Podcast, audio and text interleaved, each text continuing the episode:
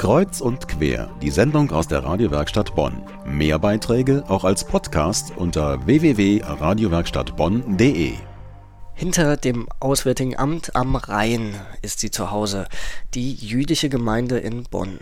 Und die wird morgen feiern.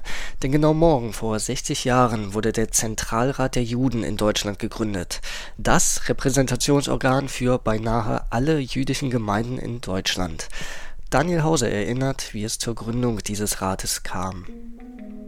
Der Krieg ist gerade fünf Jahre vorbei, da kommt es am 19. Juli 1950 zum ersten Treffen der Vertreter jüdischer Gemeinden in Deutschland.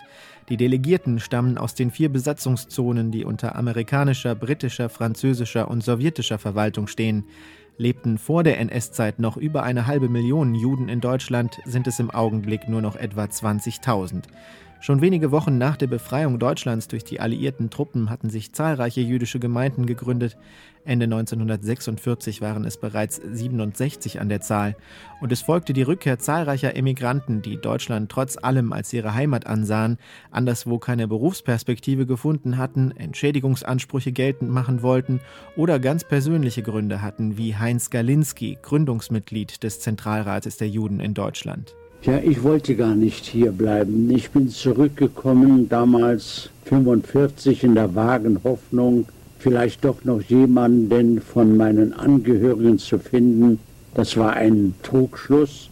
Und da sah ich das Elend der wenig Überlebenden, die furchtbare Situation, in der sich diese Menschen befanden.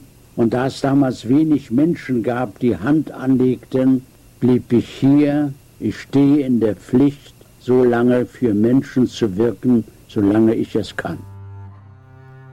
Galinski, der später ein zweites Mal Vorsitzender des Rates werden wird, sitzt am Gründungstag in Frankfurt zusammen mit dem umstrittenen bayerischen Staatskommissar für rassisch, religiös und politisch Verfolgte, Philipp Auerbach. Später wird der Selbstmord begehen, nachdem er verschiedener Vergehen beschuldigt wurde, unter anderem der Unterschlagung. Neben Galinski und Auerbach gehören der Gründungsversammlung auch der Jurist Benno Ostertag an und der KZ-Überlebende Norbert Wohlheim. Ein paar Jahre danach wird er die erste Musterklage eines ehemaligen Zwangsarbeiters gegen ein deutsches Industrieunternehmen führen, auf Schadenersatz, Schmerzensgeld und Arbeitslohn.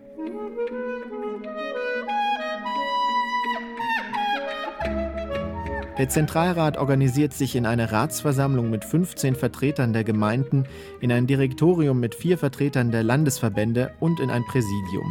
Heinz Galinski ist im Laufe seines Engagements zweimal Vorsitzender. Der Zentralrat der Juden in Deutschland ist die einzige politische Vertretung der Juden in Deutschland. Der Zentralrat nimmt die Interessen aller jüdischen Gemeinden wahr und äh, ist auch bemüht, hier jüdisches Leben in den Gemeinden zu etablieren. Das bezieht sich auf das kulturelle, religiöse und besonders auch auf das Erzieherische im Hinblick auf die junge Generation.